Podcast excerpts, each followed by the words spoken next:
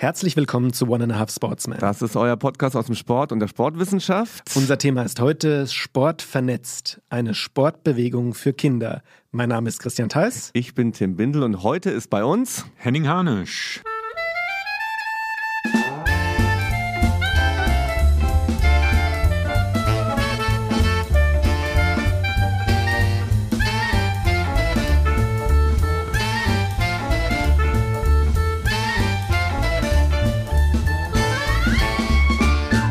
Christian, ich weiß nicht, ob wir das schon mal gesagt haben oder immer sagen, wenn wir einen Gast haben, aber heute haben wir einen ganz besonderen Gast bei uns. Er hat es schon selber gesagt, Henning Hanisch mit viel Schwung hat das gesagt. Ich darf ihn äh, kurz vorstellen und zwar ich habe da ganz viel auf meinem Zettel stehen. Also Henning Hanisch war Basketballprofi äh, bis zum Alter von 30 Jahren. Da hat er aufgehört. Auf dem Weg ähm, seiner Profikarriere hat er unter anderem bei Leverkusen und bei Alba Berlin gespielt, war zig äh, Male Deutscher Meister, war Europameister 1993, war bei den Olympischen Spielen dabei 92 und dann kommen auch so ganz eigene Wege mit dazu, denn nach der ähm, Profikarriere in ein Studium, allein das ist schon selten, aber dann nicht etwa ähm, BWL, um einen Verein zu führen, sondern Kulturwissenschaften und Filmwissenschaften. Dann wurde noch ähm, als Studentenjob Wein ausgefahren, eine Buchhändlerlehre wurde gemacht, dann ähm, gab es aber auch noch den Sportdirektorposten bei Alba, jetzt Vizepräsident bei Alba Berlin für die Nachwuchsförderung zuständig, wirklich ein Tausendsasser, der Kolumnen schreibt, der auch eine Radiosendung mal hatte, Buchbeiträge hat und so weiter. Und was für uns ähm, ganz interessant ist, er ist irgendwie sowas wie ein Straßensportpädagoge und zwar jemand, der ganz nah an unsere äh, Wissenschaft rangerückt ist, jetzt als ein Projektleiter von wirklich einem großen Projekt Soziale Stadt. Darum wird es heute gehen, Sport vernetzt und Sport digital. Vielleicht ist die Alba Thek dem einen oder anderen bekannt über die tägliche Sportstunde. Also die Sendung ist fast schon rum heute, wenn ich Henning Hanisch vorstelle. Das bist du. Habe ich was vergessen? Total viel. Wir müssen ganz lange weitermachen. Ist mir natürlich unangenehm und peinlich, aber es ist viel. schön, dass ich bei euch sein darf. Und äh, das stimmt. Also alle Sachen, die ich heute sage, die stimmen wirklich. Muss man aufpassen, wenn Leute so anfangen. Aber eure Sendung kenne ich und schätze ich sehr, weil ich glaube, dass das wichtig ist im deutschen Sport. Kleiner mache ich es nicht. Ähm, aber genau, deswegen freue ich mich. Danke. Ja, dann sage ich auch mal schnell Hallo. Ich bin natürlich heute äh, hin und her gerissen, ja. über welche Thematiken wir uns denn unterhalten, lieber Henning. Ich freue mich natürlich auch, auch wenn Tim anfänglich gesagt hat, dass wir vielleicht das Wort besonderer Gast inflationär hier verwenden. Aber bisher stehe ich auch, ähm, stehe ich auch zu jedem dieser, wie sagt man, Bezeichnungen. Ja. Christian, für dich auch besonders. Es geht, ist ja auch Basketball. Ist ja auch Basketball. Ja, du bist ja Basketballschiedsrichter genau. und auch früher, du wärst ja vielleicht auch gern Profi-Basketballer geworden, oder nicht? Ja, es gibt ja immer so dieses, äh, diese, diese Land, dieses landläufige Gerücht, wenn man, wenn man so möchte, wer es als Spieler nicht schafft, äh, ja. na gut, dann wirst du halt, Henning nickt schon so leicht ins Mikrofon. der wird halt irgendwann, der wird halt irgendwann Schiedsrichter, auch wenn ich äh, gegen diese Meinung mich natürlich stemme. Ähm, kann ich doch drüber schmunzeln, auf alle Fälle. Henning, erzähl doch Christian mal dieses Dunking-Gefühl. Hat schon, häufig, hat schon häufiger davon berichtet. Hast du es mit dem Tennisball irgendwie vom Trampolin oder so geschafft? Ich weiß es nicht mehr. Wie ist das? Wie naja, fühlt sich das, das an? Das mit dem ähm, Dunking, also es gibt ja ein Menschenrecht auf, äh, auf Dunking. Und in Deutschland hat man das bis vor ein bis vor ein paar Jahren nicht verstanden, dass die Grundlage dafür neben diesen, also Kinder haben Mini-Trampolin, da springen die drauf und danken dann, weil es so einen Spaß macht. Und dann wird es ja schwierig, dann kommt der Tennisball irgendwann, ne, den man greifen kann. Aber äh, die Lösung ist natürlich Körbe runter. Ne? Also mhm. die, die, Neuerung ist, dass Kinder lernen Basketball an, auf niedrigeren Körben. Das gab es in Deutschland mhm. überhaupt nicht. Äh, das ist im europäischen Ausland da nicht überall Standard. Und wenn man die Körbe runterholt, dann können halt auch alle danken. Ein schöner, ein schön bemitleidenswerter Blick habe ich überhaupt nicht. Positiv war das. Wir machen, Christian, wir machen, weißt du was? Wir machen die Körbe runter. Aber ich muss auch dazu sagen, natürlich mit dem, also jeder Basketballer, jede Basketballerin, die noch nicht mit dem Mini-Tramp ähm, versucht hat, ähm, äh, zu danken in, in, in, nicht fortgeschrittenem Alter, ähm, ich sag mal so ganz ketzerisch, der oder diejenige hat nie Basketball gespielt. Mhm. Ja. Gehört dazu, ne? Gehört irgendwie dazu. Ja. Und es gehört auch dazu, die Lehre zu machen, auf einen ungefederten, also einen ungefederten Korb, diesen Dank zu versuchen und leider dann in einer Sporthalle den ich sag mal, den Korb runterzureißen. Alles Erfahrungen, die man macht, ja. Tim. Kannst du da mitreden überhaupt? Sollen wir, sollen wir jetzt Ja, ich habe viel gedankt. Ja. Ich habe in der Oberstufe dank, sehr viel. Wem, wem dankst ich, du denn Ja, so? ich danke Frau Queton, meiner äh, Sportlehrerin, weil die ist immer tatsächlich mit den Mädchen mit dem Hund rausgegangen in, im, äh, wie hieß das, Grundkurs Sport. Und wir durften, die Jungs durften machen, was sie wollten in der Halle. Das ging, das ging über zwei Schuljahre so. Und dann fing das irgendwie an mit einem Trampolin und Danks und sowas. Hm. Ja. Aber ich habe das vielleicht noch ein bisschen Laudatio auf den Profisportler, auch wenn du das immer so ein bisschen, äh, glaube ich, auch hinter dir gelassen hast und auch andere Dinge natürlich professionell tust. Ich habe das natürlich in meiner Jugend mitbekommen, wie das Thema Basketball plötzlich auch in Deutschland groß wurde. Und da warst du ja also als Pionier irgendwie mit dabei. Ne? Also in den, in den frühen 90ern ähm, war plötzlich Basketball ein Thema. Also in meiner Klasse haben auch welche angefangen, das zu spielen plötzlich. Das war vorher fremd. Wie hast du das so, so mitbekommen, wie, wie Basketball populär äh, oder populärer geworden ist? Na, ich bin sozialisiert worden. Also ich stamme aus Marburg äh, und das ist so eine der wenigen deutschen Städte, wo halt Basketball immer schon ein Thema war. Klassisch eine Unistadt. Wir sind halt ein äh, Leuchtturmort für Frauenbasketball und Mädchenbasketball. Ist immer noch so? Ja, ja. Mhm. spielen dauerhaft erste Liga. Und meine ersten äh, Vorbilder waren Frauen. Ne? Also wir sind am Samstagabend in die Halle und haben erste Liga Frauen geguckt, äh, Babette Renneberg oder wen auch immer. Das Thema hatten wir mal, toll, ob, toll. Ob, ob Männer Frauen als Sportvorbilder cool. haben können. Endlich ja, haben wir einen Beweis dafür. Richtig gut. Ja. Äh, und dann bin ich in so eine Basketballwelt reingewachsen. Hessen ist da reich, also es gibt gute Traditionen. Es hängt auch damit zusammen, dass die Amerikaner da, da waren, stationiert mhm. waren, also in Gießen und in Frankfurt. Und äh, es waren immer nette Leute, lustige Leute und Basketball hat halt so ein, ja, sehr viel Kneipe, sehr viel Humor äh, und die Welt ging bis in die erste Liga. Also als ich angefangen habe in der ersten Liga bei Gießen äh, 1985, äh, das waren alle Studenten und mhm. Äh, das waren leidenschaftliche Kneipengänger und Witzemacher und äh, das fand ich total toll. Und dann habe ich miterleben dürfen, wie das sich alles äh, entwickelt hat und der Profisport kam. Und das, was du meinst, Anfang der 90er Jahre, es war die NBA wurde ein mhm. Thema, ähm, wurde zugänglicher, Streetball kam, also das Straßenbasketball Du hattest, auch, du hattest auch Angebote in die USA, du hattest Möglichkeiten. Achso, ich dachte, dass oder? du fragst, ob ich Angebot hatte, Streetball zu spielen.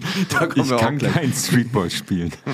nee, und äh, ja, es gab Angebote und so weiter, aber ich habe dann so eine ziemlich am Ende, also positiv, aber langweilige Profisportkarriere gehabt mit Gießen, Leverkusen, ähm, Berlin, aber ja, wie, wie, du sagst, miterlebt, wie halt Basketball sich verändert hat und rausgewachsen ist aus diesem reinen Akademikersport hin zu gerade durch Streetball, dass es in den, in den Städten andere Leute gespielt haben und äh, es offener wurde, äh, Hip-Hop-lastiger, ähm, interessanter. Und ja, das ist so ein bisschen mein Hintergrund, äh, wie ich da sozialisiert worden bin einerseits Akademikersport, Kneipe, Humor und dann so mitgekriegt, wie der Streetball kam, aber das selber nicht spielen. Ja, ich habe natürlich für uns extra auch zwei ähm, Basketball-One-Shots mitgebracht. Die muss ich gerade mal präsentieren. Nummer eins. Oh nein, das hat mich verklickt. Das war der, das war der Pull the Dogs out. Oder? Äh, da, nee, das ist, das ist Pull the Dogs out. Ja, das soll so Was ungefähr ein ein Dunking, ich kann es nochmal spielen, ja. Dribbling und rein in den Korb. Ja, das ist dann der Ring so am Ende. Kann ja, man vor allen Dingen merkt man, das ist ein Ring, das kommt halt aus einer harten Gegend, da hat man keine, äh, keine normalen Netze, sondern so ein, so ein, so ein Eisen. Metall. Ah, ja, sehr gut, genau. genau. Richtig. So, so wetten das sagt, dass man irgendwie dieses Geräusch. man muss natürlich sagen, wenn man, äh, ich finde ja immer spannend, wenn ähm, äh, wir so, ich sage jetzt mal, äh, so berühmte oder so ähm, ja, relevante Personen da haben, über die man einen Wikipedia-Artikel lesen kann. Und äh, Henning, dann steht er bei dir, weil im Thema Dunking auch dabei, ähm, aufgrund seiner spektakulären Spielweise, mit der er den Dunking ja, in der Bundesliga salonfähig gemacht hat, wurde er auch Hanging Harnish oder Flying Henning genannt. Tim. Ja, wirst du immer noch so genannt? Haben wir vergessen. Salonfähig finde ich ja. selber gut. Ja. ja das, das finde ich ein schönes Wort, gell? Ja. Ey, aber das ist, das sind Träume des Sports eigentlich, ne? ähm, bei mir so Namen zu bekommen. Das ist doch echt richtig toll, oder? Hat dir, wer hat dir den gegeben? Die Presse oder was?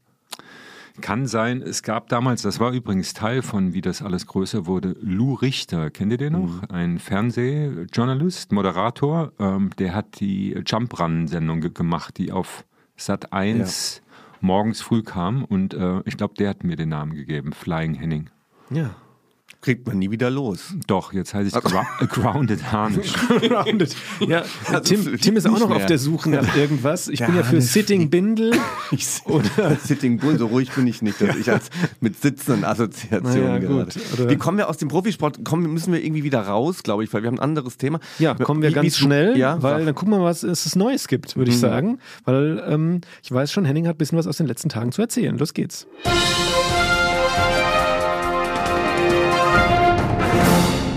Henning, du bist ja bei uns in Mainz heute, worüber uns, wir uns sehr freuen. Und, auch, ähm, so eine Akademikerstadt mit Kneipen und sowas. Ja, und äh, illustren Leuten, genau. Und du hast ein paar Termine hier auch, ähm, sage ich jetzt mal, mit abgehandelt, wenn man das jetzt so neutral sagen möchte. Ähm, magst du ein bisschen was erzählen? Ja. Ja, dann, dann los. Äh, für, das, ähm, für das Projekt Sport vernetzt, was äh, Tim eben schon eingeführt hat, war ich in der Stadt. Sport vernetzt sucht Orte und Menschen an Orten, die Lust haben, an ihren Orten den Sport ein bisschen neu aufzustellen, von unten neu aufzubauen. Ähm, dann ist so ein eigentlich ein lokaler Sportverein ist immer der Treiber der Idee. Und dann sucht man in einem Sozialraum, also es, Grundvoraussetzung ist eine ein bisschen schwierigere Gegend der Stadt als Grundlage. Guckt man, wie viele Kitas und Grundschulen es da gibt und dann entwickelt man mit den Leuten die Idee, wie man miteinander den, den Sport von unten besser baut und vor allen Dingen besser baut in dem Sinne von, dass die Leute voneinander wissen und miteinander reden und miteinander handeln, weil das ein sehr auffälliges Phänomen, äh, wie die Perspektiven im Sport so sehr immer meins, das mache ich. Irgendwie weiß ich auch, dass es noch was anderes gibt, aber ganz selten mit, miteinander laufen. Und dann war der zweite Hauptgrund war sicherlich zu euch zu kommen. Also nicht das nur war erstmal der erste Genau, und ja, aber Prioritäten setzen. So, so die Uni kennenzulernen, das Institut kennenzulernen. Äh, äh, ich bin total gerne an, an Unis, bin großer Fan ähm, und Tim hat mir super alles ähm, gezeigt und wir waren in einem Seminar auch mit der Dozentin Britta, mit total tollen Studenten, sehr wach und motiviert, die interessanterweise, und es wird eigentlich immer alles runder, äh, wir haben ein unter dem Namen Sport, Sport Digital haben wir die Alberthek entwickelt, einen digitalen Lernort. Ähm, und die Studenten und die Uni sind so ein bisschen jetzt äh, Sparingspartner der Idee und im Dialog entwickelt man das weiter. Es kommt Kritik, die sinnvoll ist. Und das sind alles angehende Lehrer oder Leute, die schon als Sportlehrer arbeiten. Das ist einfach perfekt. Äh, und ja, und das durfte ich noch mitmachen und äh, abends waren wir dann auch, auch noch aus. Aber ja, schön. Harmlos. Wir sind ja, Tim, wir sind ja im Blog ja. Äh, The News, also viel Neues. Bei Henning gibt es viel Neues. Ja. Du bist auch Teil dieses ich, Neues. Ja, deswegen ja. ist es auch mein Neues. Also mhm. ich finde ja äh, toll, Henning, wie dass du auch, auch wie ich an so Orten des Sports, überhaupt so Orten interessiert bist, wie so ein Vorlesungsraum wirkt zum Beispiel, ne? Mhm. die, die Architektur und sowas. Und da hat mich eine Sache, äh, hat mich aber erschrocken. Du hast dich kaum in die Sporthallen reingetraut. so, ich mag die Atmosphäre nicht. Da ich, oh Gott, ich mag oh Gott, Sporthallen was, nicht. Er ja. mag Sporthallen nicht. Da, also manchmal gibt es so Brechungen auch bei dir. Vielleicht dazu Zuhör, äh, Zuhörerinnen und Zuhörern sagen, wir haben uns äh, schon mal getroffen kennen uns jetzt so ein bisschen. Insofern ähm, genau, es äh, gibt ein paar Auffälligkeiten. Was ist da passiert? So, was, du es Brüche mit dem Sport bei dir?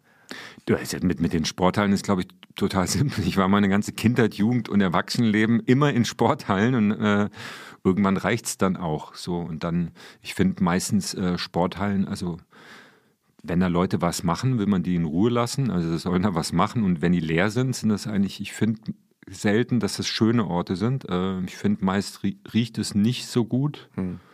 Und äh, ja, ich finde, es gibt dann überhaupt keinen Grund, sich, sich da aufzuhalten. Und vor allem, wenn man da reingeht und da läuft was und man will reden, es ist total anstrengend, ja. weil die Akustik oft so schlecht ist. Mhm. Ja, also ich, ich gehe zu Basketballspielen, das mache ich. Und äh, so, das muss ich mir angucken, ähm, aber sonst. Mh. Hm.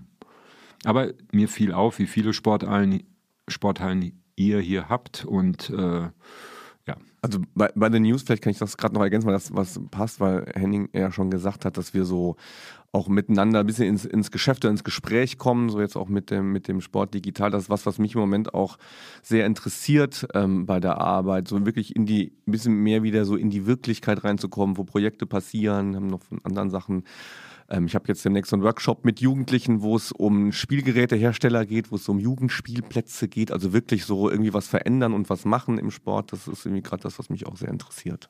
Ja, das ist eigentlich eine perfekte Überleitung zu meinem Punkt Ja. oder zu unserem Punkt, Tim, den wir ja auch nochmal gerne hier mit, mit Grüßen nach draußen senden können.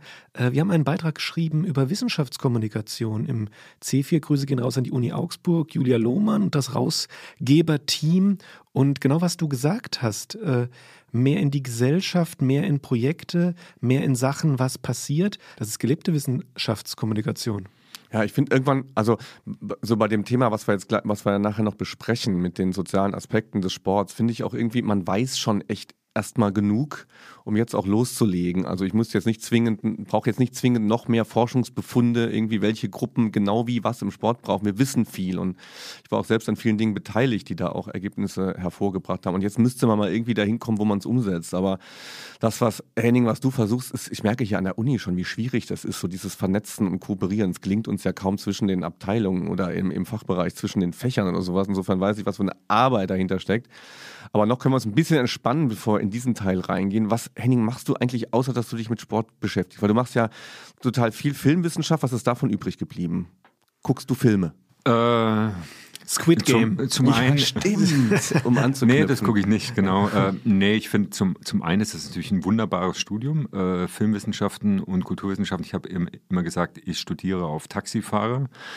Äh, das ist so auf eine gute Art, ist gar nicht sinnlos, aber es ist halt ein total offenes Studium. Es legitimiert einen vor allen Dingen, dass man jeden Tag Filme gucken muss. Nicht nur darf, sondern muss. Wo- Wolltest du beruflich in die Richtung dann auch Das- gehen? So? Ja, das war alles offen, als ich damit angefangen habe. Aber nur jetzt so ein Beispiel für was für ein Studium. Das war, ähm, ich habe mir immer einen Tag in, in der Woche freigehalten und habe dann den ganzen Tag am Institut Filme geguckt. Also von 10 bis um 18 Uhr.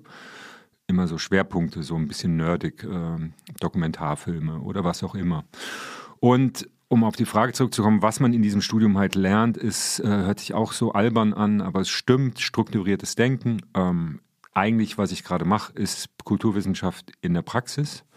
So nenne ich das. Und äh, ist die Grundlage davon, dass man, man guckt nicht mehr ganz so naiv Filme. Also man hat da schon einen bestimmten Blick. Aber ich gucke viel zu wenig Filme. Ich bin so äh, auf eine Art auch wie viele, also wenn ich abends nach Hause komme, sehr stumpf und nicht bereit, da ewig lange rumzumachen. Und Hört, hört man selten, dass jemand sagt, ich gucke zu wenig Filme. Ich kenne kennt man eher so andersrum. Ne? Christian, ja, vor allen Dingen, wie ich halt früher geguckt habe. Ne? Also wenn man so gerade Autorenfilme, ich mag das, die Welt kennenzulernen über Autorenfilme. Ich habe viel zu asiatischen Filmen äh, recherchiert und geguckt und äh, das ist halt anstrengend, wenn man da nicht mehr drin ist, das zu finden und so. Äh, also da bin ich schon ganz stark draußen. Ich finde, das eine Sache möchte ich noch darauf hinweisen. Tim hat in seiner Anmoderation von dir das Wort Tausendsasser verwendet, was ich auch sehr schön finde grundsätzlich.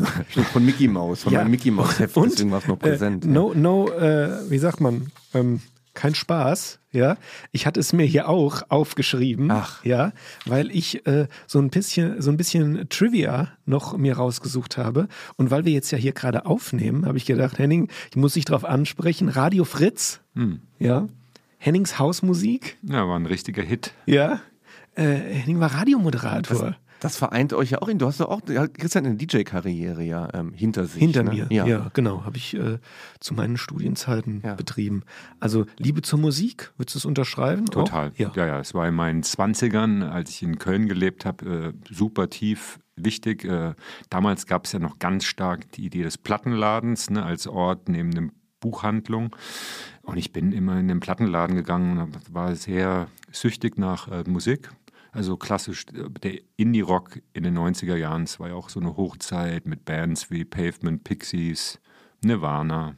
Hat ja übrigens eine kleine Renaissance, die Plattenläden. Kommen ja, Ja, Ähm, gut so. Und ich glaube auch, Wieder. weil es halt ein, ist ein ästhetischer Ort und es ist ein wichtiger sozialer Ort, so dämlich da oftmals Abläufe sind. Nick Hornby hat das mal ganz schön beschrieben in äh, Fever Pitch. Nee, das war nicht Fever Pitch, das war das andere. High Fidelity. Ähm, genau, und bin viel auf ähm, Konzerte gegangen und äh, so kam es dann, als ich gewechselt bin, da war, war so ein bisschen Aufregung um, um Alba. Und wir sind gerade umgezogen von Charlottenburg, der Schulturnhalle, Sömmeringhalle in die Schmelinghalle an den Prenzlauer Berg und Radio Fritz war Radiopartner. Und dann äh, tauchte das auf, die Idee und ja, das fand ich toll. Ich hatte natürlich keine Ahnung und konnte das nicht. Ja, ja aber Indie, genau, ja, machen. Genau, richtig. Und vor allen Dingen war es immer aufgezeichnet. Das fand ich eine ganz gute Grundlage dafür, dass man nicht einfach blind ins Verderben rennt. Und ich durfte dann 14-tägig, äh, Sonntag lief eine Stunde meine Sendung und ich durfte meine Platten spielen, hatte Gäste da, so wie ihr, ja. Das ist schon spannend, dass deine Interessen sind überhaupt nicht von einem Algorithmus zu tracken, irgendwie so. Ne? Also wenn Ihnen das gefällt, gefällt Ihnen vielleicht auch das. Ah. Also die, die Sachen so zusammenzukriegen, ähm, Profisport zu betreiben, ähm, Musik, Schreiben und das, also und dann noch die Weinsache zum Beispiel. Die hast du dir gemerkt. Ja, ne? du hast Wein ausgeliefert, also irgendwas beneidenswerter Job und selber auch dann so Weinabende na, ich habe mit einem, ähm, einem Kollegen, einem Studenten äh, genau in Berlin äh, für eine total nette Weinhandlung, Inotheka, gearbeitet, mache ich gerade mal Werbung. Mhm. Zwei super ältere Männer, so 68er, machten das und wir fanden aber immer die, also wir sind durch die angefixt worden zum Wein trinken, haben uns auch auszahlen lassen mit Wein und ähm, fanden aber die Weinproben affig, ne? mit Spucknapf und darüber so viel reden und ernst gucken. Und wir wollten unseren Freunden das halt näher bringen. Und haben wir die Idee von eigentlich äh, Rheinhessen oder hessisch-pfälzischen Weinfesten haben wir uns auf die Fahne geschrieben und gesagt, okay, man muss das so sozialdemokratischer angehen und haben äh, den Deal gehabt. Wir durften uns einen Wein aussuchen im äh, Laden und haben den dann für den Ladenpreis abends an irgendeinem komischen Ort, den wir einen Abend eingenommen haben, ähm, haben wir den Wein serviert und dazu passenden äh, Käse, Schinken, Brot und zum Ladenpreis verkauft, was natürlich alle animiert hat, aktiviert hat, total häufig nachzubestellen. Und es war immer ein ziemliches Trinkdebakel. Ja, ja. Aber hatten dann auch beispielsweise Dias. Es gibt äh, Winzerfamilien, fotografieren sich immer gut. Ne, haben dann Dias von der Winzerfamilie gezeigt, genau. Das ist auch, ich meine, was, was uns da ja auch vereint, ist so ein bisschen so dieser, dieser äh, Feldforschungsansatz, ne? So, so Räume auch und äh, Felder zu entdecken, zu erschließen, auch irgendwie äh, spannend zu finden. Wie du, wenn du gerade sagst, so Winzerfamilien, ich bin auch so ein bisschen im Thema drin, wie die sich fotografieren, allein die Flyer und die Aufmachung davon, das ist ja. schon spannend. Ja, und ich glaube, ich möchte mich jetzt nicht zu stark in so einen super Tausendsasser-Typ Licht äh, reindrehen, aber ich glaube, ich bin schon geprägt äh, so von der Punk-Idee, ähm, einfach dieses Machen. Bereitschaft sozusagen Erfahrungen machen und Dinge zu machen, in die Welt tragen und nicht immer alles ewig lange von links nach rechts drehen. Und damit habe ich eigentlich immer gute Erfahrungen gemacht. Mhm. Das mache ich natürlich jetzt nicht mehr so, aber das war früher wichtig, mhm. neben dem Sport. Ja, und was ihr bei Alba jetzt gerade so in die Welt tragt, da reden wir jetzt gleich drüber. Wir sind ja noch in the News und gehen mal aus the News raus. Kurze Transition und dann gucken wir mal, was Sport vernetzt überhaupt heißt. Wir haben ja schon ein bisschen was gehört, aber da gibt es bestimmt noch viel, viel mehr zu hören.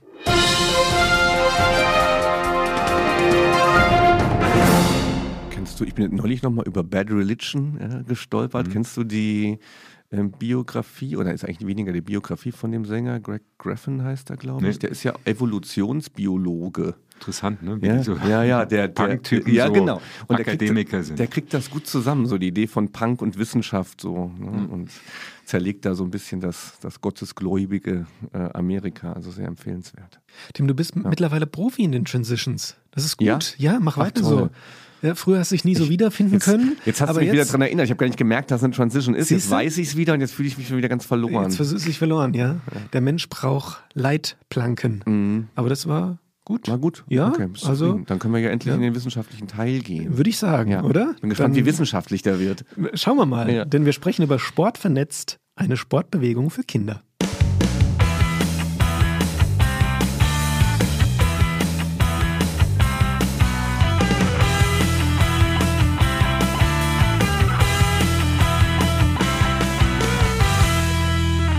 Also da, vielleicht als, als Überleitung, wie, wie kommt man denn jetzt dazu? Den Tausendsasser haben wir jetzt vielleicht hinter uns gelassen, aber dann doch von, von jemandem, der den Profisport selbst erlebt hat, dann aber irgendwie am Ende ähm, so mit pädagogischen Ideen anzukommen und sich um Kinder und Jugendliche zu kümmern. Wie, was ist da bei dir passiert? Hast du immer schon so diese Idee gehabt? Na, Im Nachhinein kann man das alles so erzählen, als ob das alles immer einen Sinn ergeben hätte und logisch war und eins nach dem anderen kam. Viele Zufälle äh, und auch Glück.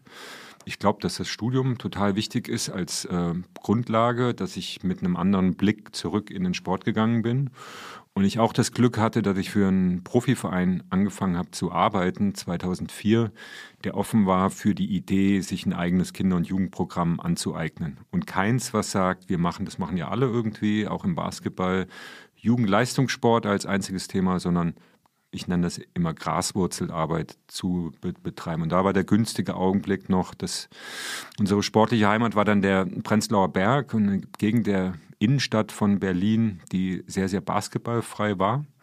Äh, hängt auch damit zu, zusammen, dass das Teil der DDR war. Äh, und die DDR hat 1969 eigentlich die Sportart Basketball abgeschafft mit heftigen Konsequenzen im Osten des Landes.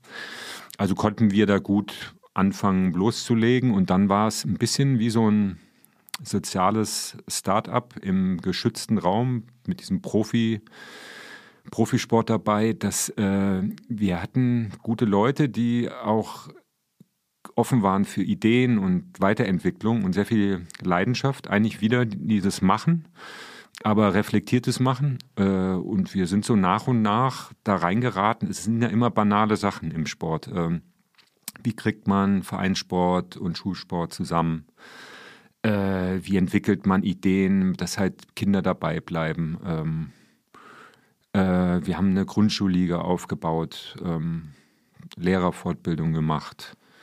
Und so ist das Schritt für Schritt größer ge ge geworden. Und unter anderem haben wir gemerkt, also weil wir in, in der ganzen Stadt gearbeitet haben, dass in schwierigeren sozialen Lagen direkt neben Prenzlauer Berg ist Wedding. Es ist wie in, in einer US-amerikanischen Großstadt vom Idyll durch einen Tunnel ist man in einer harten Welt, wo Grundschulen den Schlüssel haben, dass mehr als 90 Prozent der Kinder nicht deutscher Herkunft sind und die Eltern von ähm, Sozialhilfe leben. Ähm, dass man da anders arbeiten muss, dass man da viel intensiver an den Bildungsorten sein muss und die Übergänge immer auch ein Problem sind. Also gerade der Übergang von Schule Richtung Verein. Und so kamen wir an, ja, letztlich sind das für mich soziale Ideen, die aber auch Bildungsideen sind dass wir Vernetzung hergestellt haben mit dem Quartiersmanagement in der sozialen Stadt zwischen Kita, Grundschule und Verein. Und in der Gropio-Stadt ging das so weit, weil da war kein geeigneter Verein für die Idee, dass wir als Alba einen eigenen Verein gegründet haben. Alba Gropio-Stadt um das halt umzusetzen. Es gibt immer zwei Ziele. Das eine Ziel ist, wir, wir wollen das von unten bauen, dass halt Kinder nicht nur träumen können vom Profisport, sondern Mädchen und Jungen äh, Profisportler werden können oder Nationalspielerinnen. Und das zweite sehr anspruchsvolle Ziel, alle, die bei uns angefangen haben, sollen Möglichkeit haben, dass sie das äh, die ganze Jugend durchmachen und nicht mit 15 mit ihren Sport aufhören. Das passiert total oft. Das liegt eigentlich nie an den Sportarten.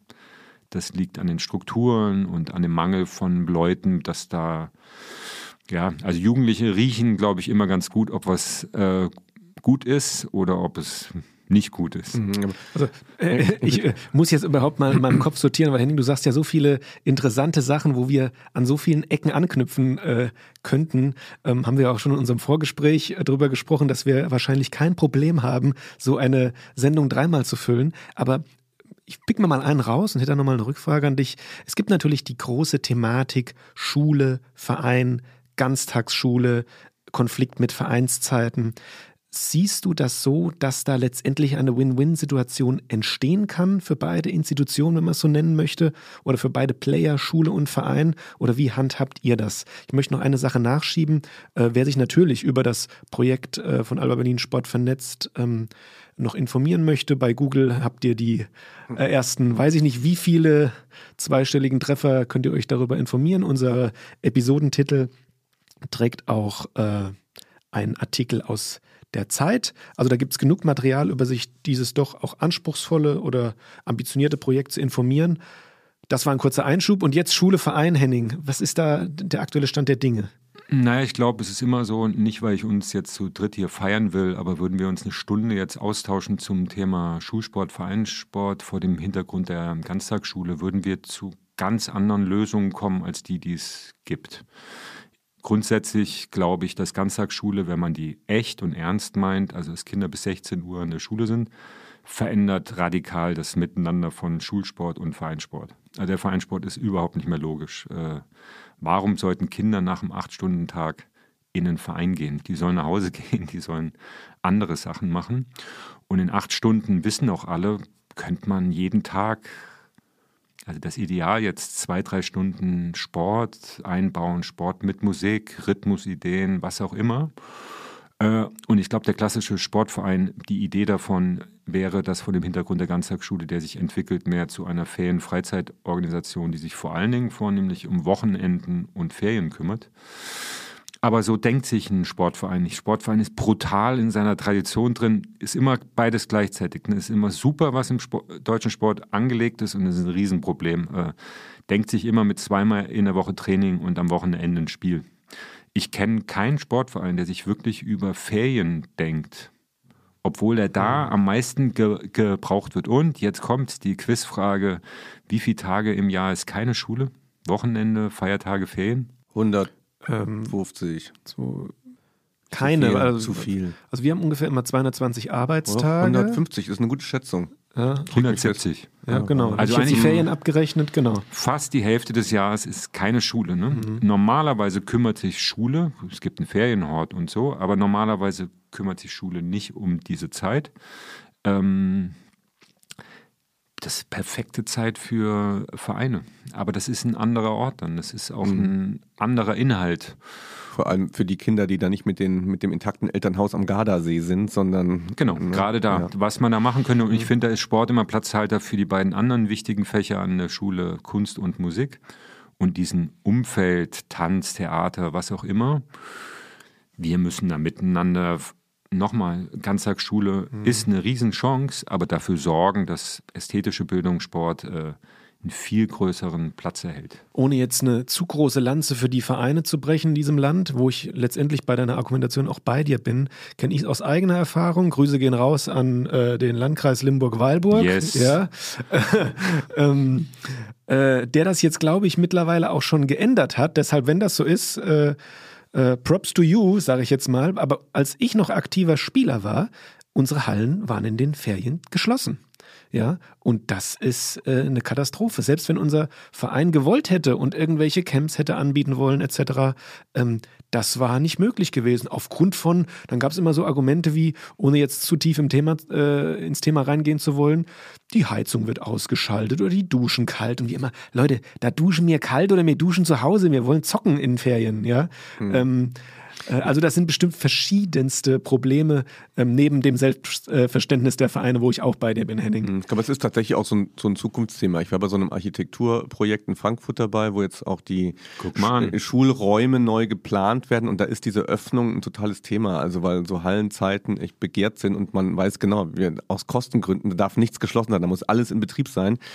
Und auch mit dem Schulhof, der darf nicht geschlossen sein. Das, wenn das ein Raum ist, in dem man sich bewegt, müssen wir den auch öffnen, sodass so offene Schulhofkonzepte in Zukunft mehr eine Rolle spielen und, und offene Hallen. Also man weiß das und ich glaube, dass schlaue Städte das dann auch in ihre Planung mit einbeziehen. Das ist natürlich schon mal super, aber mir geht es ja eigentlich um was anderes noch. Mir geht es darum, gerade wenn es um die nicht privilegierten Kinder geht und dann Jugendliche, wenn die so ein Thema ihr eigen haben, wie Basketball ist natürlich das beste Thema, aber es gehen auch andere wie Handball oder Hockey, äh, haben die ja ein Thema, womit die total geeignet sind für jeden internationalen Austausch.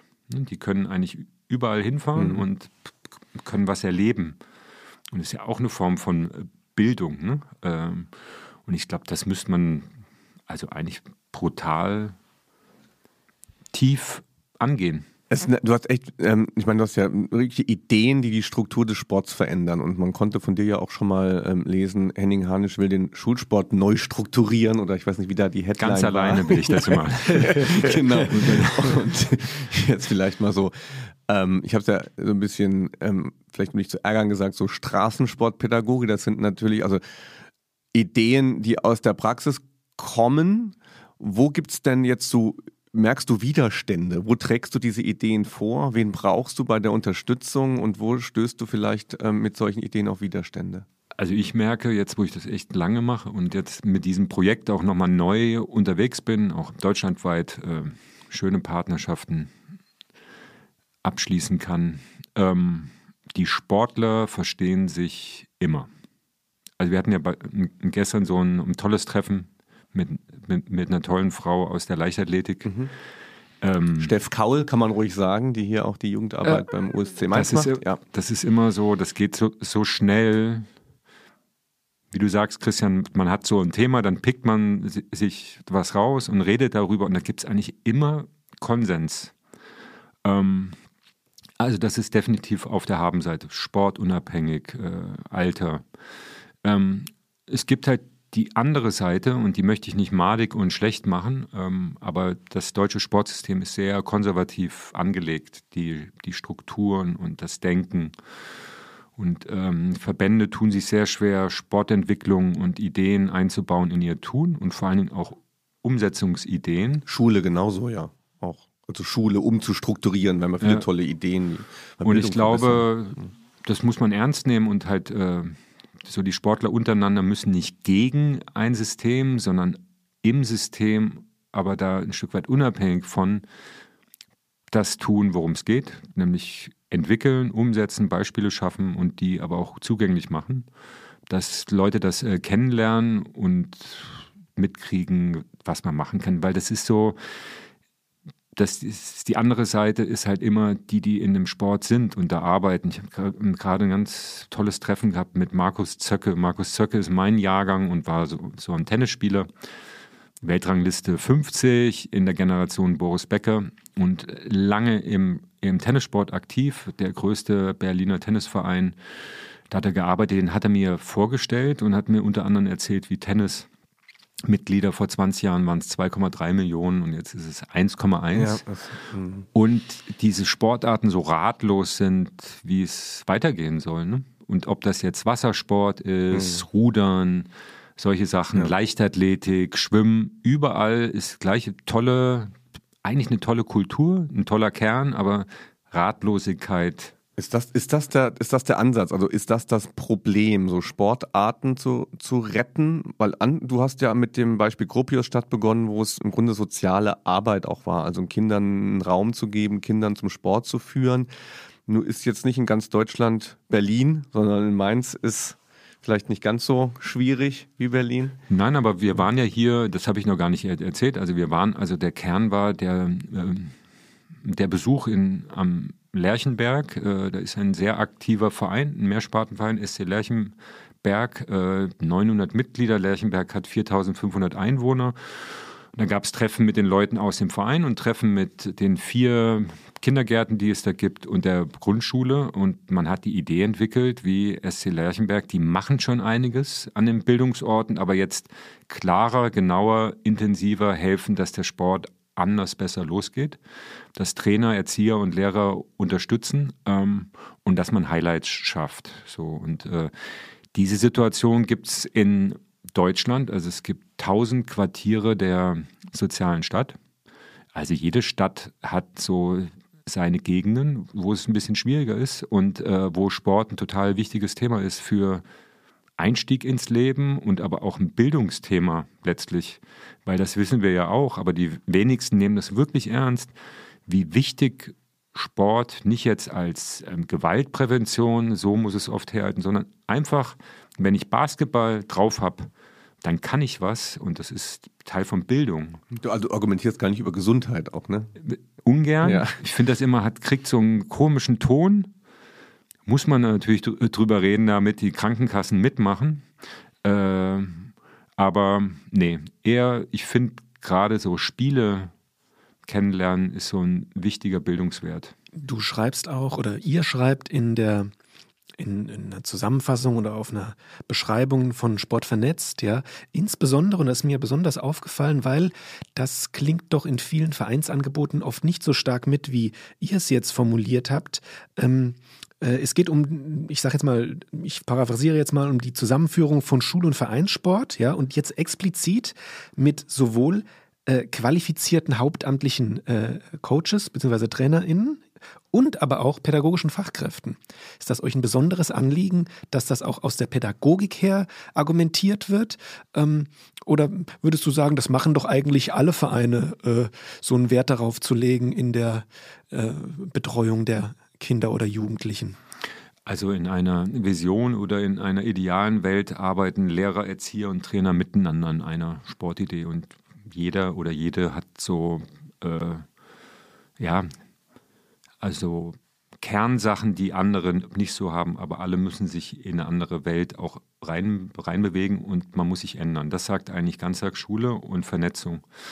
Ich nehme immer sehr ernst, wie, und ich, ich verkläre das nicht, aber diese wichtige Rolle, die Sportlehrer äh, an Orten einnehmen, als die, die ranführen, äh, nicht nur an Sport, sondern an einzelne Sportarten. Äh, Im außerunterrichtlichen Sport was herstellen, als Grundlage dafür, dass, und so bin ich selber Basketballer geworden, dass sie auch Teil waren vom örtlichen Verein.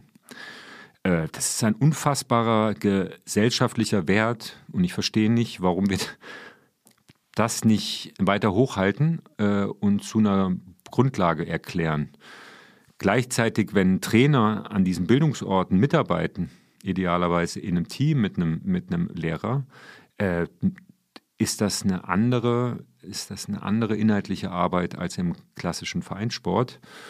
Und die müssen sich auch an, an, anpassen. Es muss eine andere Aus- und Fortbildung für die geben. Und was du sagst, das ist ja das, das ist der eigentliche Kern unserer Arbeit ist, dass wir an einem Arbeitsfeld arbeiten im Sozialsektor, der halt sagt, äh, wir brauchen Profitrainer, die mit Lehrern und Erziehern an der Umsetzung einer Sportidee arbeiten. Und wir brauchen Profi-Organisatoren, die mit Schulleitung und Hortleitung daran arbeiten, dass in einer Nachbarschaft das gut miteinander organisiert wird, es gute Highlights gibt, gute Austauschfahrten und so weiter. Und das ist nicht vorgesehen, so gut das mit dem Ehrenamt in Deutschland angelegt ist, äh, das ist nicht die Zukunft. Also das Ehrenamt kann den Sport nicht stemmen. Ich habe das extra nochmal aufgegriffen, dieses, dieser Zusammenhang, weil ich finde, hier wird nochmal ganz deutlich, was du auch anfänglich gesagt hast, dass es euch, wenn ich das jetzt mal als Plural bezeichnen kann von Alba Berlin, nicht ausschließlich, also beziehungsweise überhaupt nicht ausschließlich um Leistungssport geht. Weil sonst könnte man sagen, okay, die pädagogischen Fachkräfte, Lehrer, äh, ja, wir wollen jetzt unsere hauptamtlichen Trainer, die da ähm, für uns Cherrypicking machen, um äh, die ähm, talentierten Jugendlichen oder die talentierten äh, Jugendliche äh, rauszufiltern. Aber hier wird ganz deutlich, hier wird eben, wie hast du es eben genannt, Graswurzelarbeit, ja, also eigentlich ein Projekt, was sich auch im Breitensport angesiedelt fühlt. Mittlerweile, also wir wachsen ja wortwörtlich in die Themen rein. Wir haben immer mehr Jugendliche bei uns, die halt nicht im, im klassischen Jugendleistungssport sind und sehen das aber als Aufforderung an, für die Strukturen zu, zu schaffen und Trainer zu haben, die das attraktiv machen. Und mhm. ich nenne diesen äh, Bereich so Freizeitsport, Breitensport, Alter 12 bis 18 Jahren. Äh, ich habe da eine Formel erfunden. Zweimal, einmal. Das ist das, was ich eben meinte. Die einzige Idee, die es eigentlich normalerweise gibt, ist zweimal in der Woche Training, einmal am Wochenende ein Spiel. Mhm. Das ist ja auch ein starker Kern. Aber wir fragen uns gerade, was man da eigentlich alles entwickeln könnte und sind sehr daran interessiert oder arbeiten daran, dass wir Jugendsport im, im Verein und Jugendsozialarbeit übereinander legen. Weil dann wird es auch in, interessant, wenn man sich als Sportverein sozialer denkt oder in Nähe von Bildungsarbeit auch, dann sind natürlich andere Gelder da, andere Töpfe. Ne? Und nur weil man nicht einen klassischen Jugendclub hat, kann man trotzdem Jugendsozialarbeit sein.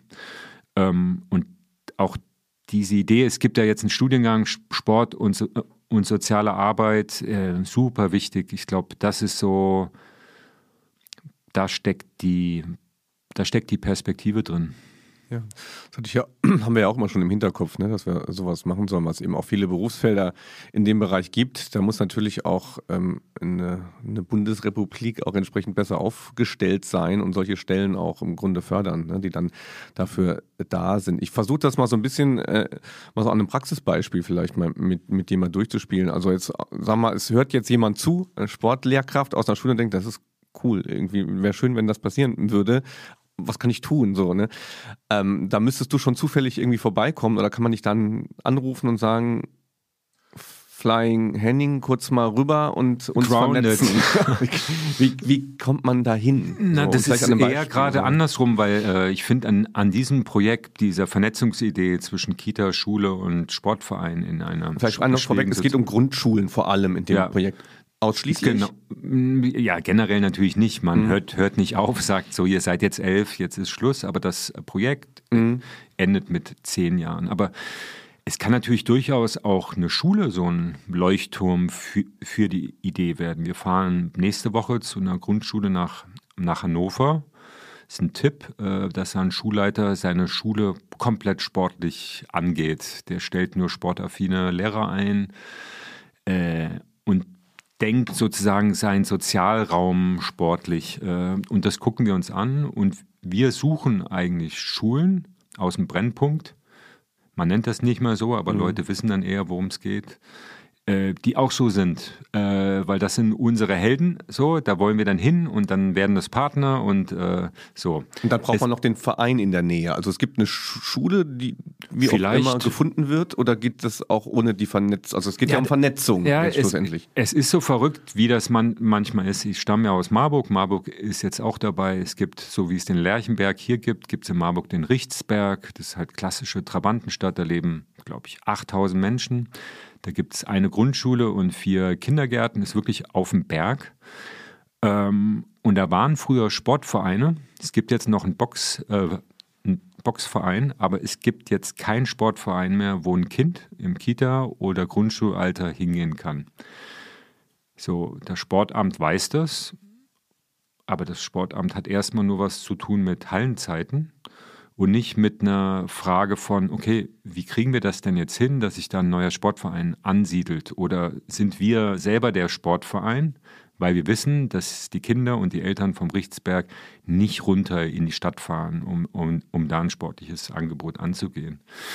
Darum geht es halt auch, auch um neue, neue Ideen zu entwickeln. Vielleicht ist das gar nicht ein klassischer Sportverein, vielleicht ist das ein neuer Ort, der entsteht, der halt sagt, hey, Einstieg in, in den Sport im äh, Brennpunkt, ähm, das ist unsere Arbeitsidee, da arbeiten wir.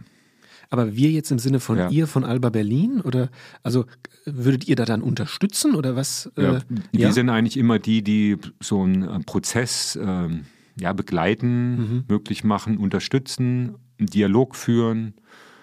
Wir finden wichtig, dass es einen Kickoff gibt. Wir, wir wollen, dass ein Oberbürgermeister Schirmherr wird äh, und gucken dann mit den, mit den Leuten, wie man das weiterentwickeln kann. Mhm. Hat sich die ganze Situation äh, aus der Corona-Pandemie ergeben? Oder würdest du sagen, da hat sich eigentlich jetzt, bis auf dass die Leute zu Hause geblieben sind, gar nicht so viel verändert? Ich glaube, es ist mehr Leuten klarer geworden, wie schwierig die sportliche Lage ist für ähm, Kinder und wie hart das auch war. Nee, ähm, Corona-Zeit war ja für, für uns die Zeit, wo wir auf einmal ganz schnell digital geworden sind, wie halt alle. Und wir hatten ja so eine klare, ordentliche äh, Mitmachsportidee, die mhm. sehr, sehr gerne aufgegriffen wird, was ich übrigens auch faszinierend finde, wie viele Leute mich da deutschlandweit weiterhin drauf ansprechen. Und mhm. Mitgemacht haben und alle, dankbar alle, alle mit kleinen Kindern, auch bei unserem ja, Rundgang genau. an der Uni war auch ein Kollege da, ja, meine Kinder.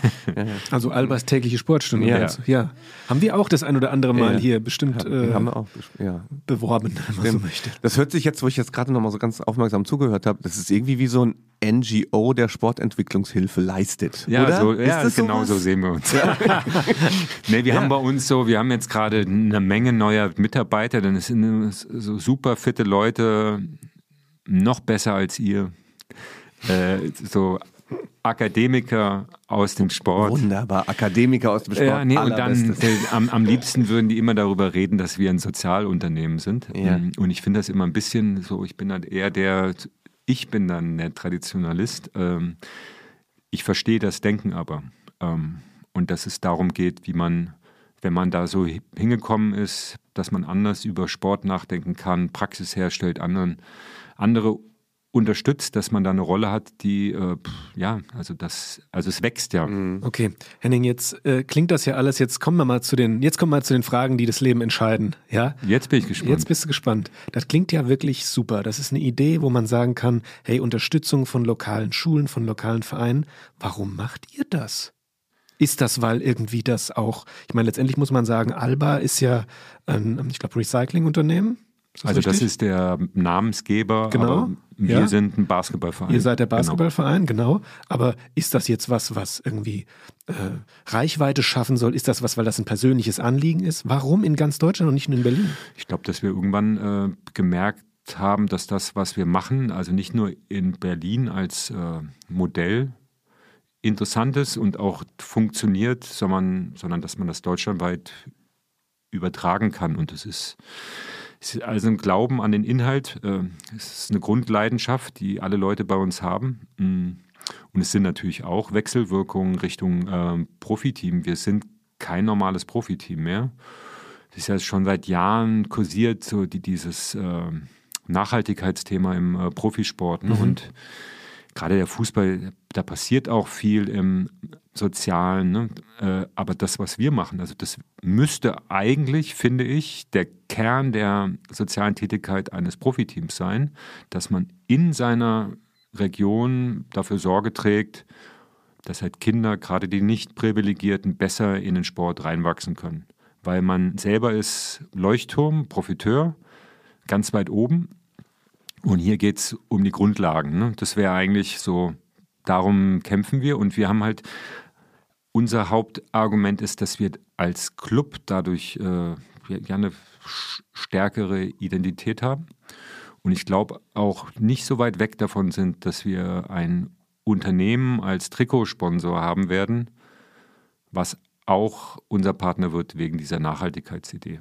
Mhm legitime und absolut befriedigende Antwort. Ja, ich ja, würde würd noch versuchen, den wissenschaftlichen Teil in seinem Namen nochmal ernst zu nehmen. Was, es gibt ja auch in der Sportpädagogik in diesem Bereich äh, Forschung. Es gab bewegungsfreudige Schule oder bewegte Schule als ähm, Projekt. Es gibt auch ähm, Ganztag zu Schule und Verein. Es gibt ja Befunde so in dem Bereich. Und was man zum Beispiel weiß bei solchen Vernetzungsideen, ähm, ist, dass so eine, so eine festgeschriebene Struktur und Organisation wichtig ist, dass eine Schule beispielsweise sich das festschreiben muss und, und ernst nehmen, auch gewichten muss. So was genau davon machen wir, um sich nicht zu verzetteln, sodass solche Dinge nicht im Endeffekt dann doch wieder von einzelnen Personen abhängen, die dann, wenn sie in Pension gehen oder, oder umziehen, alles zusammenfällt. Ähm, könnt ihr das bestätigen? Habt ihr neue eigene Befunde oder Ideen, äh, an die ihr euch haltet? Nee, mir fällt nur gerade, ich, ich weiche jetzt total ab, aber das finde ich wichtig, das ist so ein Lieblingsbeispiel, weil eben viel Blimburg, Weilburg. äh, ich war bei der letzten Hessenwahl aktiv in so einem Underground-Wahlkampf. Habe ich vergessen bei der Vorstellung zu erwähnen. Nein, das ist nämlich auch noch Underground. ein Highlight. er ist Politiker. ja, genau.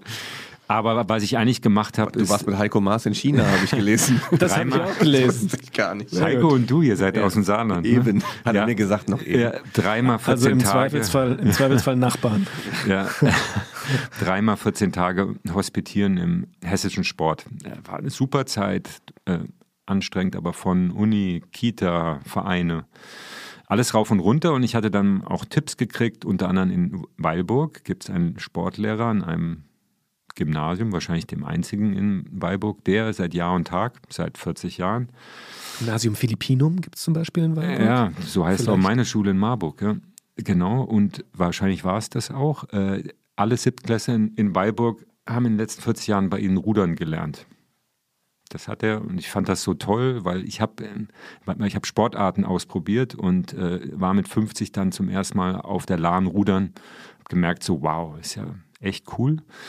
So, und der Lehrer ist aber 75 und eigentlich schon seit zehn Jahren im Ruhestand. Ähm, Aber er sagt, wenn er da aufhört, dann bricht das alles zusammen. Dann geht das nicht mehr weiter. So.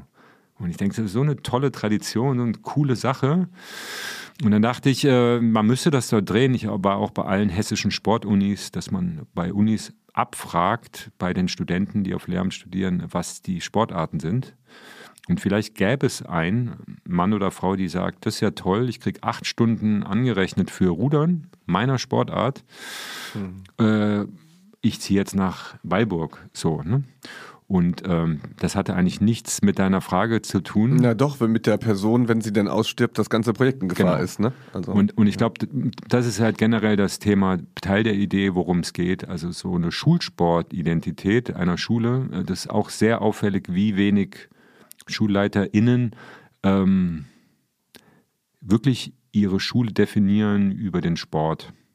Ne? Und über Sportlehrer das verstehe ich halt auch gar nicht. Also das wäre das gleiche mit Kultur. Ähm, das ist doch der totale Kern. Also das schafft Zusammenhalt, das schafft Highlights. Das ja, schafft ja, ja, ja, ja. Wir müssen ich jetzt, muss es nicht. Ja. Nein, nein, aber die, die, die winken dann ab, wer wichtigere äh, so, Probleme da als mit dem Sport. So, ja, ja, genau. Also Sport, ja, ja wissen wir ja alles, machen sagen, wir ja also, auch. Aber Leute, es geht, die sollen hier, ne? Bildung, Lesen, Schreiben und, und, und, und sowas ist ja auch ein bisschen wichtiger als Sport. Ich glaube auch, dass man da zwar unter den Sportlern Konsens findet, aber du in der allgemeinen Schuldebatte nicht zwangsläufig immer mm, äh, Konsens ja. finden wird, gell? Also ähm, Sportpädagogik außerhalb der, der Sportpädagogik relevant zu machen, ist ja auch für uns schwierig. Genau. Und ich, ich argumentiere ja, Entschuldigung, auch gerne so wie du, ne? eben nicht mit Gesundheit und zu sagen, ey, das ist gerade die Zweckfreiheit und sich da sich darin ein Leben zu machen in diesem in diesem schönen Bereich, ja, wo man wo man eigentlich spielt sozusagen. Das ist extrem wichtig in der Gesellschaft, die gar nicht nichts mehr Zweckfreies eigentlich kennt, wo alles funktionaler wird. So, aber das ist natürlich echt eine Argumentation, die schwierig ist. Ja, aber deswegen sind für uns, es geht schon auch immer großspurig um so strategische Fragen. Also wenn wir Sportvernetzt jetzt groß machen wollen. Also die Unis sind natürlich strategische Partner der Idee und auch Partner der Idee, wie man den Schulsport stärken kann. Ne? Also wie, wie man da angriffslustiger wird, wie auch, was selten mitgedacht wird, also Ganztagsschule sagt ja auch, es gibt Erzieher. Äh, Erzieher und Lehrer ne, im Sinne des, des Sports sind ganz selten eine, eine Einheit. Muss man ja auch gucken, wo werden Erzieher ausgebildet. Also wenn wir als Basketballer an jeder Schule bei uns in, in der Stadt, es gibt 450 Grundschulen, einen Erzieher hätten, der halt sagt, Basketball ist meins, wäre die Sache gegessen. Also das wäre super. Aber das weite Wege. Und muss ja auch, es, es, wird ja, es kommt ja dann auch auf die Sportarten an, weil, weil das ja auch immer eine, eine große Rolle spielt. Also du sagst ja so ein Rudermensch ähm, und dann ein Basketballer und so weiter.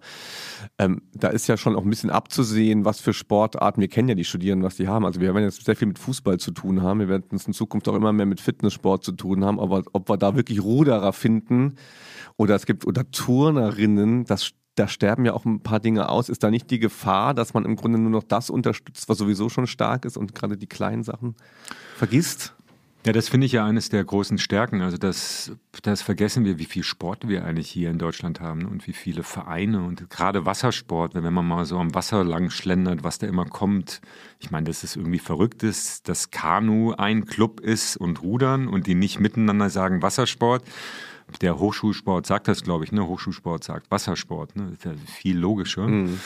Ich glaube, wenn man das klug anlegt, wird es immer Leute geben, weil es Sportarten total schön sind und attraktiv sind mhm. und, und Leute, die auch weitertragen wollen. Es war eine Kunstradfahrerin letztens bei uns als Praktikantin da. Es ist hier in manchen Gegenden in, der, in Rheinland-Pfalz ist Kunstrad spielt eine Rolle. Und Röhnrad. Röhnrad, Röhnrad auch, genau. Ah, also ist sowas denkbar, dass sich da eine Grundschullehrerin in Rheinland-Pfalz mit dem Röhnrad und dem ansässigen Verein diese Nischensportart in Vernetzung stärkt? Das wäre so eine mögliche Vorstellung, oder? Ja, oder aber auch äh, mein Lieblingsbeispiel Hessenwahl für Grundschulsport war in Marburg, hat sich ein Lehrer gemeldet, er wollte mir mal eine Unterrichtsstunde zeigen. Ich dachte, das ist komisch. Ja?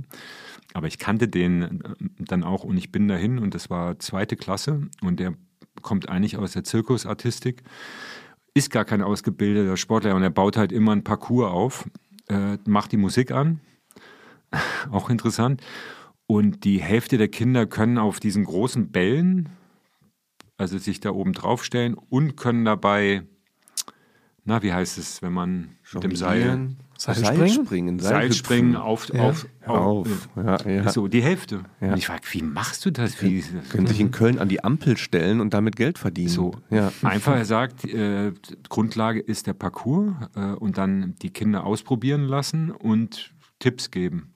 Das steht aber nicht im Lehrplan.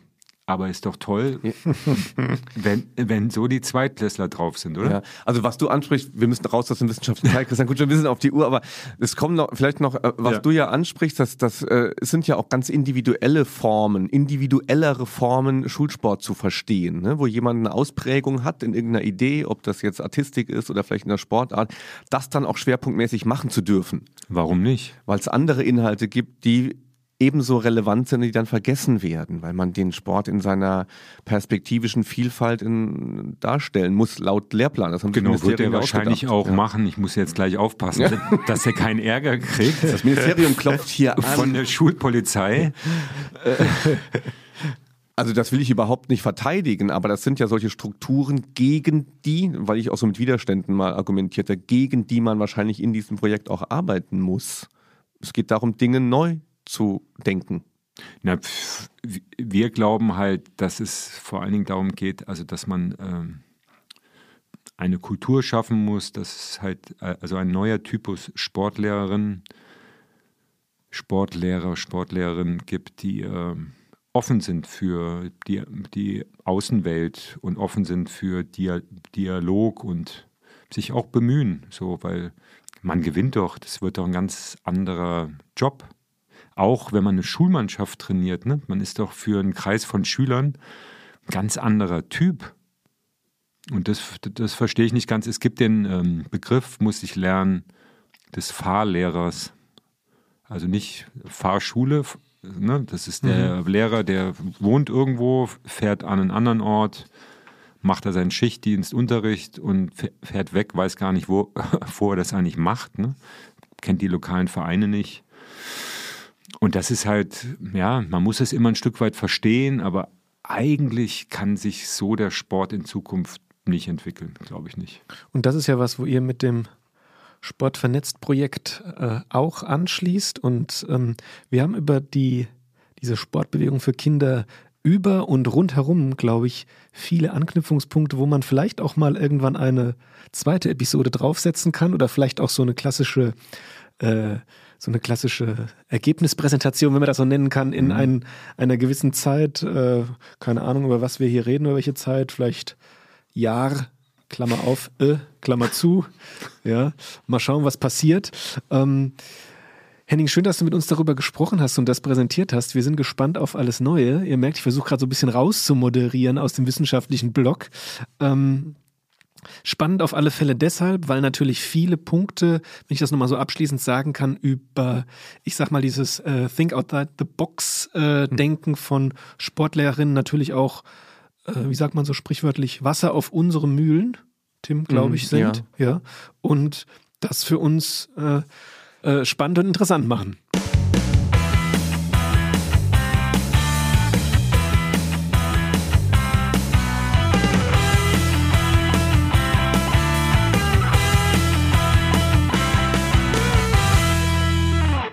Gerade ein Gedanke dazu gekommen, wie du das äh, auch, auch beschrieben hast, nochmal mit, dem, mit, den, mit der Lehrkraft. Ich glaube, was hilfreich wäre, ähnlich wie beim Tanz, so eine richtig gute Dokumentation. Es gab Rhythm Hm. Is It. Ah, sehr problematisch. Ja, total. Äh, Total problematisch. Müssen wir, haben wir schon mal drüber gesprochen, glaube ich auch. Ähm, aber das kann ich mir jetzt so, also wie von der Frage, wie geht's weiter, wäre es jetzt schön, wirklich mal so, so, so Models of Good Practice zu sehen und zwar nicht irgendwie so, keine Ahnung, in einer pädagogischen Broschüre, sondern vielleicht ein Dokumentarfilm. So, ich finde das Projekt so, so, so wertvoll, aber es ist auch irgendwie so neu und man muss es, man muss es irgendwie mal sehen, so wie es, wie es aussieht und wie es gemeint sein kann, glaube ich. Sehr guter Punkt, äh, müssen wir machen. Ja, stimmt. Nein, ähm, ganz schnell problematisch Ja. an, an, an dem Film ist einfach nur super Sache, Entwicklung, alles toll.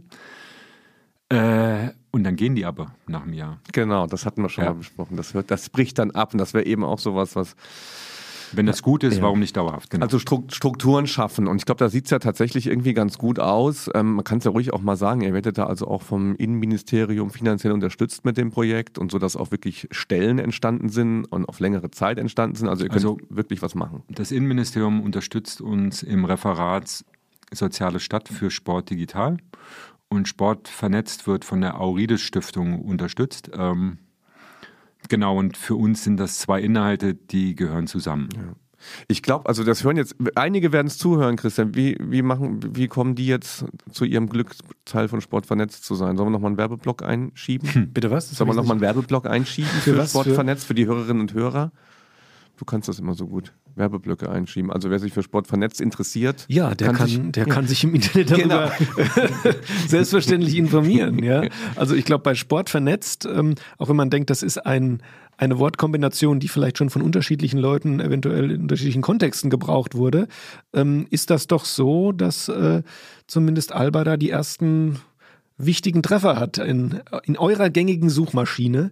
Und ähm, da könnt ihr euch drüber informieren. Das ist wirklich ein ganz spannendes und perspektivisch auch interessantes Projekt. Und jetzt haben wir auch so oft hier Alba und Alba äh, gesagt. Und jetzt muss ich auch nochmal nachfragen, weil, kleiner Funfact am Rande, zurück zum Basketball. Henning, ich weiß nicht, ob du es schon gehört hast, die Telekom steigt bei den Baskets in Bonn zumindest auf eine ich hoffe, ich kriege es richtig zusammen, in den nächsten paar Jahren sukzessive zurück, auch als Namenshauptsponsor. Äh, inwieweit ist denn, denn eure Projekte überhaupt noch von Alba zu trennen? Ist ja schon auch gebrandet oft, oder? Achso, nochmal, ähm, das ist auch wichtig, dass man das trennt. Also unser Namensgeber, Namenssponsor ist Alba Recycling. Mhm. Unser Verein also ist, heißt auch so, ist aber unabhängig. Ah, okay. Ne? Also mhm. wenn der Namenssponsor, es wird nicht passieren, aber hypothetisch aussteigen würde, würde es uns weiterhin geben.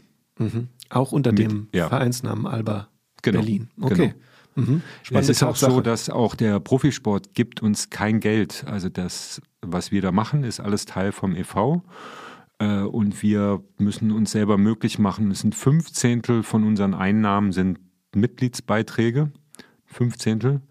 Und sonst aufgeteilt. Die Hälfte ist äh, staatliche Gelder, die andere Hälfte staatliche Gelder Stiftungen und die andere Hälfte Unternehmen. Mhm. Okay, haben wir das auch nochmal geklärt. Also wir sind, wir sind begeistert von dem Projekt.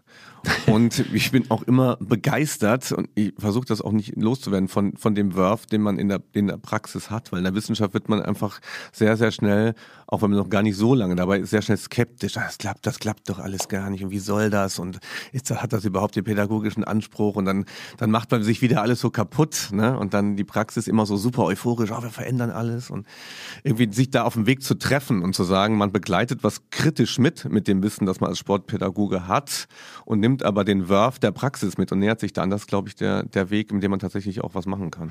Also wie das alles sozusagen logisch wird, strategisch ist, was ich eben schon meinte, werdet ihr ein überragendes Beispiel für einen Partner, für Inhalte des Projekts und wir sorgen aber mit dafür, dass die anderen Sportuni auch Partner werden, weil die natürlich eine ähnliche Rolle in einer Region erfüllen und äh, so unterschiedlich Sportunis sind, aber ich glaube, das ist total wichtig, ähm, dass man eine Uni sozusagen ein Stück weit in so eine Richtung mehr entwickelt. Mhm.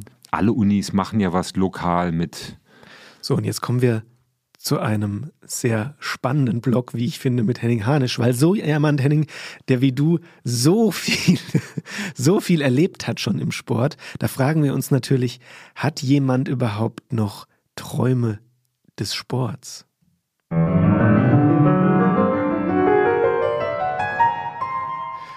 Jo, Henning, und das war die Frage eigentlich. Träume des Sports. Ja, so heißt der Blog oder du Träume. Und jetzt hier keine personifizierst. keine grammatikalischen. Auseinandersetzungen. Ich glaube, ich, glaub, ich, glaub, ich ahne, worum es euch geht. Ja, ich also, dachte eigentlich immer, es wäre äh, Wellenreiten. Seit Jahrzehnten gucke ich gerne Wellenreiten zu und bin halt ein richtig guter Buddy-Surfer. Mhm. Und oh. ich dachte immer, das lerne ich mal. Und das war so der Sport, wo ich irgendwann dachte, nee, das, das schaffst du nicht, das kannst du nicht und du bist zu alt. So. Ähm, sonst Träume im Sport. Was würdest du gern mal erleben? mein Olympiateilnahme Ja, im kann man ja Sport nicht, äh, kann man Ja. ja nicht jetzt hier sagen, wenn das schon passiert Das ist. war schon eine Riesenenttäuschung.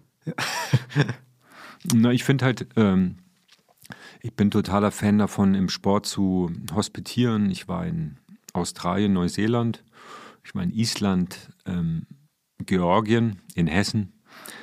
Und Schön in der Hessen Reihe so Neuseeland. wegkommt. also das finde ich gut. Neuseeland, viel- Australien. Das mein diese, Traum ist, ja, durch euch auch, äh, dass ich legitimiert bin, äh, noch regelmäßiger ins Ausland reisen zu dürfen, auch im Inland unterwegs zu sein und einfach zu verstehen, wie, wie der Sport in der Welt läuft und mehr Beispiele kennenzulernen, wo es halt richtig gut läuft. Äh, Mhm. Schön, das fand ich gerade, ich muss gerade schmunzeln. Das hat mich, äh, deine Aufzählung der verschiedenen Lokalitäten hat mich erinnert an diese Band-Shirts, wo dann irgendwie von, keine Ahnung, Nirvana oder irgendeiner großen, großen Rockband äh, steht äh, New York, Paris, London, Wacken. Ja, Sowas. Ja, ja. ja, das war so ähnlich mit Hessen Ich am habe an Ende. Sportfreunde Stiller, New York, Rio, Rosenheim. Hatten die nicht so Ah ja, so natürlich, Ja, so, ja. Eine, so eine Aufzählung. Aber das Saarland war nicht dabei. Da hast du noch gar nicht so viel mit zu tun, Henning. Ne? Nee, da würde ich das gerne ist mal eigentlich hin. mein Traum des Sports, dir das Saarland mal zu zeigen. Na, aber wir sind da noch nicht weitergekommen. Sport Mhm. vernetzt braucht da jetzt äh, einen Ort. das, das, Gut, ja, aber Saarland als Entwicklungsland. total. Also im Saarland wirst du wahrscheinlich hören, dass es da keine Brennpunkte gibt. Das liegt aber daran, dass das gesamte Bundesland ein Brennpunkt ist. Stimmt. Ich glaube, ich Ja. glaub, Saarbrücken ist so funktioniert. sehr, Ja. sehr Also brennt, Stadt. es brennt. ja, jetzt müssen wir noch was zum Besten Ja, geben. so, stimmt. Mhm. Also Henning, wenn wir uns das nächste Mal hier sehen, ja, ähm, dann äh, irgendeine Art von Shootout tre in, äh, treten wir dann gegeneinander an. Oh Gott. Ja, irgendwie müssen wir dann mal einen Ball werfen. Ist das, gehen. ein, ist das ein Traum von dir, oder? Natürlich, mit Henning Okay. Hanisch mal einen Ball Ja. werfen, das ist doch geil. Na, welcher Jahrgang bist du, Christian? Äh, 92. Ja, du hast mich gar nicht mehr als Spieler erlebt, ne? nee, Wann bist du ausgestiegen? ach, 98. Auch vielleicht noch so, Ja, vielleicht noch so. Mama, guck mal, wer ist der tolle Mann da? Und warum hängt der an dem Ring ich da will so sein wie der tolle Mann da mit dem Stirnband. Klar hat er das mitbekommen. Natürlich. Ja. Ja, ich mach's auch ganz kurz. Ich will, ich habe irgendwie, keine Ahnung warum, so ein Bildband gesehen oder sowas. Ich würde dann auch doch gerne mal mit so einem irgendeinem Wassergefährt den Atlantik queren. Ja, also mein Leben riskieren. Mit der AIDA. Ja, genau.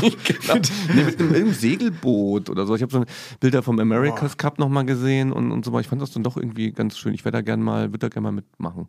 Also so Und dann als, so Land in Sicht. Und so nach als Live-Goal oder weil ich glaube, der Ja. Prozess, als ist der Proz- Prozess nee. cool da? Auf jeden Fall. Also dieses, dieses, mh, diese Idee des Scheiterns können und dann aber kommt irgendwann Land in Sicht, sowas stelle ich mir Das sehr ist ein bisschen. Squid Game-mäßig. Weil das, Das kannst du schön, davon das kannst du ja. auch schön mit dem, mit dem Leben bezahlen, ist da, mit aufgefallen, deiner Idee. dass die Mario Party Spiele ganz ähnlich wie Squid Game sind, als ich mit meiner Tochter gespielt habe, nur dass man kein Blut sieht und diese gnadenlosen Ach so, äh, und wo du dann einfach nur von Mario hörst.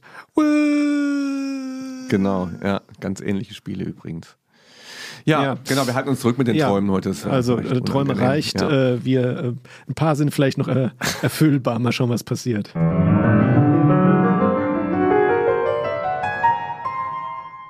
Ich muss jetzt in die Sitzung. Ja, Ich habe keine. Zeit mehr. Ich muss los. Ihr könnt noch ein bisschen das Ende machen hier. Ja, äh, Henning, schön, dass du da warst. Vielen Dank, dass ich da sein durfte. So sagt man das ganz genau. Und hat's dir gefallen? Äh, ja, sehr. Nein, man merkt, es war halt ein echtes äh, Gespräch. Das hört sich jetzt auch ko äh, komisch an, aber oft ist es nicht so. Ne? Da merkt man, das ist so alles so ein bisschen ausgedacht, aber das war ja null. Ja, man darf bei uns auch alles sagen. Total. Also- ich habe nachher immer, ich habe immer dieses, diesen leichten Enttäuschungsmoment. Ach Mist, wir haben es irgendwie nicht auf den Punkt gebracht. Wir haben das Wichtigste nicht gesagt. Hast du das auch? Jetzt, Henning? Oder bist du zufrieden? Weiß ich nicht. Okay, guckst du mal gleich. Genau. Ja. Ja, Tim ist äh, von Natur aus Zweifler. Ja, das ist aber auch in Ordnung, weil wenn man immer nur denkt, das wäre alles, äh, wäre alles tutti, dann kommt man auch nicht voran. Gell? Also ich fände das gut, wenn jetzt da draußen irgendwie, man das, wenn man verstehen würde, ja stimmt, das ist eine gute Idee, das muss passieren und es muss sich was ändern. Gründe dafür sind auch bekannt und das ist echt ein guter Ansatz. So, wenn das klar geworden wäre. Also je mehr, je älter diese Episode geworden ist, umso mehr denke ich, da muss man irgendwie für werben. Aber ja, und äh, apropos Werbung, der letzte Werbeblock in diesem Zusammenhang, wer, wem es noch nicht genug auf den Punkt war und wer sich noch vielleicht fragt, äh, was äh, äh, sind denn Perspektiven dieses Projekts, der informiert sich in den einschlägigen, auf einschlägigen, ja, Webseiten des Projekts, wo das wirklich sehr schön aufgezeichnet ist. Auch wer übrigens ein Schaubild, wer die Beteiligten da des Projekts sind, habe ich eben noch gesehen, sehr ähm, ich sag mal, äh, niederschwellig äh, erklärt, was da die einzelnen Player in dem Zusammenhang sind. Ja, und dann würde ich sagen, das war One and a Half Sportsman. Ihr hattet ein Projekt und viele Fragen vielleicht dazu. Wir hatten ein paar Antworten und mein Name ist Christian Theis. Mein Name ist Tim Bindel. Und ich bin immer noch Henning Hanisch. Ja, ciao, macht's gut. Tschüss. Tschüss.